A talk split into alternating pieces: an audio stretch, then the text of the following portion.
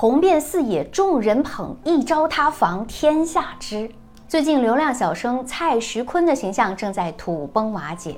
先是有狗仔爆料，蔡徐坤的妈妈认为 C 女士假孕敲诈，与女方协商堕胎赔偿，安装摄像头监控女方，雇佣私家侦探跟踪调取女方信息，将视频分享到工作群等。那这一系列践踏道德和法律红线的行为，引发了全网热议。紧接着，又有人扒出蔡徐坤与未成年 W 女士的各种信息，后又有蔡徐坤公开回应这件私事已经妥善解决，纯属造谣，已去报警。所有事情的来龙去脉是真是假，我们先不予讨论，毕竟瓜不保熟，还未盖棺定论。那么今天小资要来说说追星这种大众化事件，我们为什么会追星呢？心理学上有一个曝光效应，指的是我们会偏好自己熟悉的事物。那在一定的条件之下，一个人仅仅是经常出现，就能够强化我们对他的喜欢程度。信息化时代，追星群体越来越庞大，下到幼儿园的小朋友，上到八十岁的老人，都有自己喜欢的明星。而这些年呢，也不止一次出现过疯狂追星事件。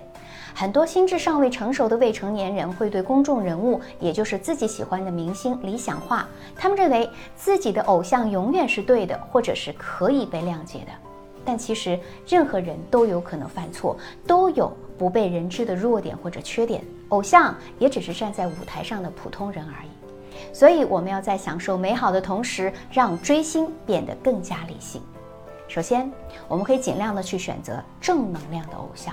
可能每个人都有自己对于正能量偶像的定义，但是作为一个公众人物，他们自身必须是有道德原则，是积极向上的，是能够带给你光和热的，而不是消极低迷的。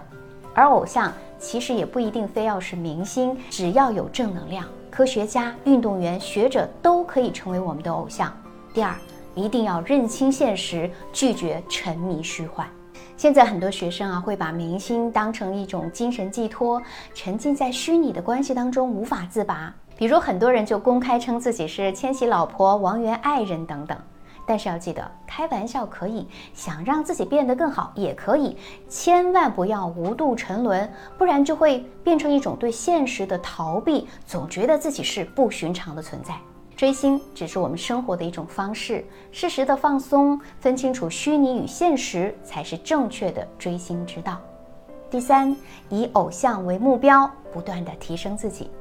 撒贝宁曾经说过，追星其实是你在追自己，是在为自己啊设计着一个你理想中的生活和人设状态，最终追来追去的是你自己在追自己的影子。偶像之所以能够成为我们的偶像，其实是因为他身上的某个优点触动了你，让你也渴望成为像他们一样的人。那么我们追星就是要从偶像身上吸取正能量，努力的去提升自己，朝着更优秀的方向前进，这样的追星才更有意义。有句话叫做“追星就追星，不能追出界”。